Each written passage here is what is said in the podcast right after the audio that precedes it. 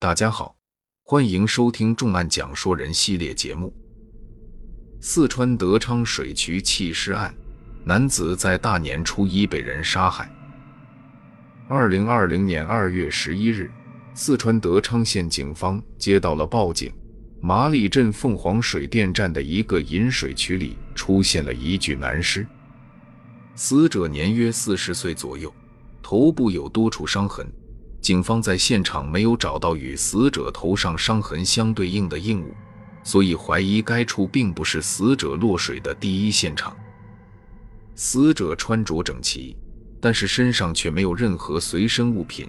为了查清死者的身份，警方对案发现场附近进行走访调查的同时，也对全县境内近期的失踪人员进行了排查。在一番调查之后，案情的真相终于浮出水面，结果却令人震惊。麻栗派出所提供线索称，辖区内民主村的李某于一月二十五日，也就是大年初一的晚上酒后外出，下落不明。村里发动了上百村民查找他的下落，但是却一直没有音信。这名死者各方面特征都与李某十分相似。通过李某的儿子小李到场辨认，确定了死者的正是他失踪多日的父亲。据了解，李某平时十分喜欢喝酒，而且一喝酒就会喝醉。警方推测这起案件有可能是李某醉酒后不慎掉入水渠里造成的意外。此时尸检报告已经出来，大家看过之后立即发现此案并没有那么简单。警方不但没有在死者的气管内发现积水，而且死者的死因是被钝器击打头部造成的颅脑损伤。李某是在死后才落水的，凶手的作案动机应属仇杀或者谋财害命。大家立即开始对李某的社会关系展开调查。经调查，死者没有与任何人存在矛盾。但是他的妻子张秀琴的行为却令人觉得十分异常。在警方询问张秀琴的过程中，她无论是表情还是动作都显得极不自然。大家凭着多年办案的经验，感觉到了其中必有隐情。警方立即对李某家进行搜查，结果发现屋中的一面墙壁有刚刚粉刷过的痕迹。经过对此处墙壁进行勘验之后，果然发现了大量的血迹反应。进一步调查之后，大家又在李某家的电动三轮车上发现了微量的血迹。经过检验，这些血迹都属于死者张秀琴，立即成为了杀害李某的犯罪嫌疑人。警方在李某家中找到了一把斧头，经比对，这把斧头的钝处与死者头上的伤口完全吻合。而从李某家去水电站必经之路上的一个监控摄像头中，警方还发现了更多重要的线索。监控画面显示，二零二零年一月二十六日凌晨，一辆电动三轮车从李某家的方向向引水渠驶去。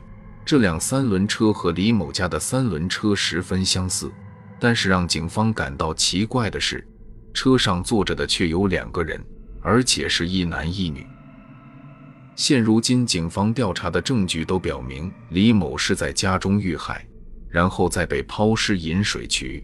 而张秀琴凭借一己之力，不可能做得这么天衣无缝，所以此案应该还存在同案犯。出现在监控中的那个男人，一定就是另一名凶嫌。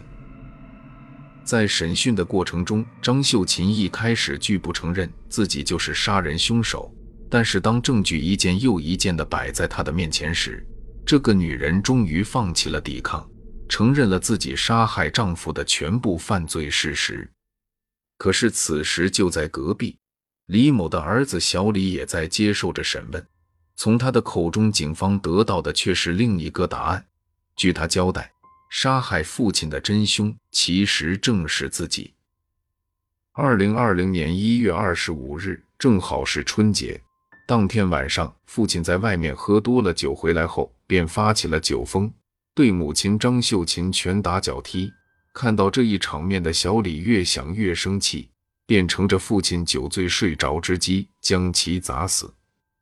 之后又乘着夜色和母亲一起把父亲的尸体丢进了饮水渠。按照小李所交代的情况，警方在其所指认的弃尸处找到了二人弃尸的证据。可是张秀琴和小李都坚称是自己杀害了李某，那么到底谁才是真正的凶手呢？验尸的情况显示，死者在头部遭受重击后，曾经进行过激烈的反抗。身形单薄的张秀琴应该无法控制这种场面，而小李早在多年之前就对父亲存在很深的恨意，曾经在和母亲聊天时表示过杀害父亲的想法。所以，相比张秀琴，小李更有杀人的嫌疑。警方再三对张秀琴进行追问，张秀琴的证词终于出现了破绽。现在所有的证据都指向了小李才是真凶，小李的弑父罪行已经铁证如山。据了解，小李从小就生活在父亲家暴的阴影之中，张秀琴也一直遭到李某非人的待遇。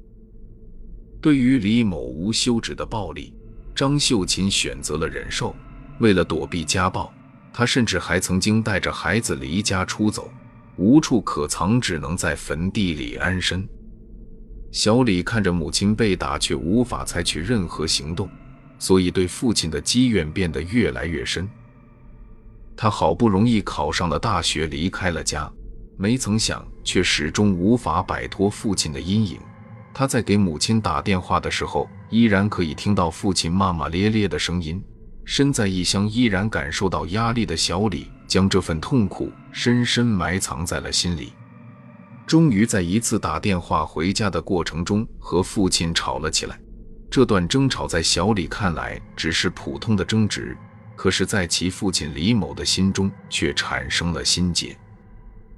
没过多久，小李放假回家，他本想借着这个欢度春节的日子缓和一下与父亲之间的关系。可谁知，刚进家门迎接他的就是父亲打来的耳光。